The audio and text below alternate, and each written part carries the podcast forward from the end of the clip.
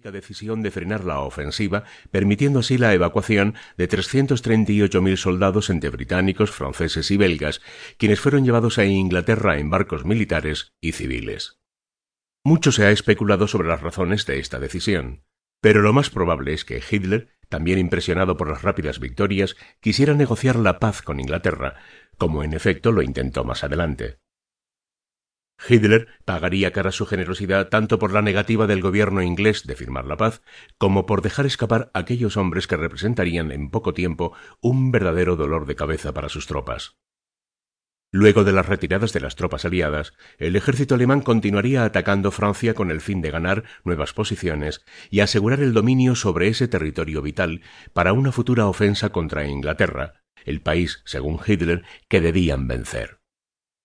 Mientras ellos continuaban el ataque desde el norte del país, Italia iniciaba el 10 de junio de 1940 un ataque desde el sur de Francia.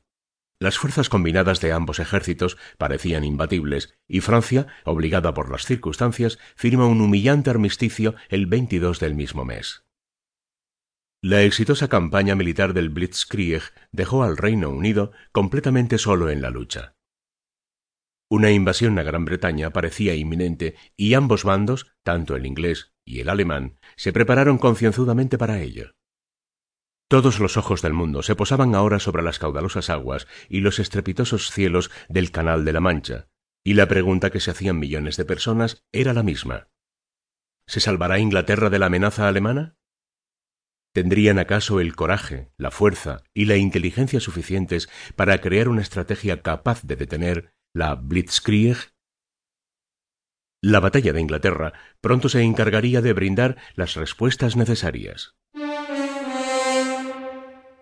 Operación León Marino.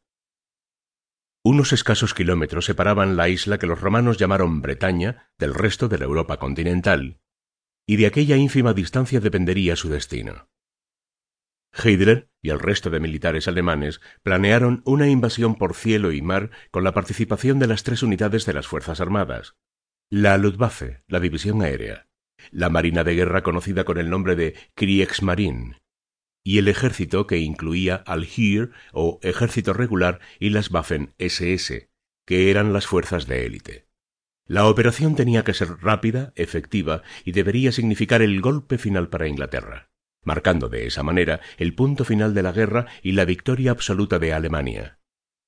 Las cosas no se dieron así ni en el principio de las operaciones. Invadir Inglaterra era un viejo anhelo alemán. El alto mando de la Wehrmacht tenía en su poder los planes estratégicos para una invasión de las islas británicas, listos incluso desde la Primera Guerra Mundial. La victoria alemana del momento hizo que se desempolvaran estos viejos planes. La estrategia, lejos de ser sencilla, generaba toda clase de controversias. Primero, y ante el asombro general, el Führer se negaba a realizar una ofensiva total contra Inglaterra.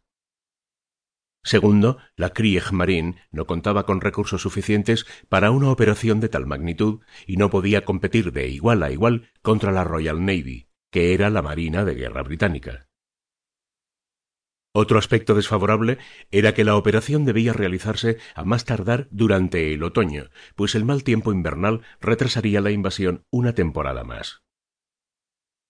Esta serie de factores generaban acaloradas discusiones dentro del alto mando alemán, impidiéndoles llegar a un acuerdo sobre cómo debería realizarse el ataque a la isla y la elaboración de una estrategia definitiva.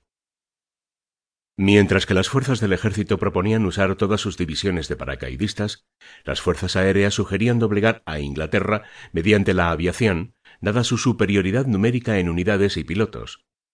Hermann Wilhelm Göring, jefe supremo de la Luftwaffe, quería, deseaba el protagonismo de la operación. Le dijo a Hitler que si se acababa con la Fuerza Aérea Británica o Royal Air Force, conocida como RAF por sus siglas en inglés, la invasión sería pacífica, pues Inglaterra probablemente ya se hubiese rendido para ese entonces. Su idea radicaba en la suposición que, si bien la Royal Navy era muy poderosa y superior a la Kriegsmarine, sin la RAF los ingleses terminarían sucumbiendo a la rendición por presión y la fuerza de las circunstancias. Como para finales de junio de 1940 Reino Unido había rechazado todas las ofertas de paz, a Hitler no le quedó más alternativa que seguir con las hostilidades.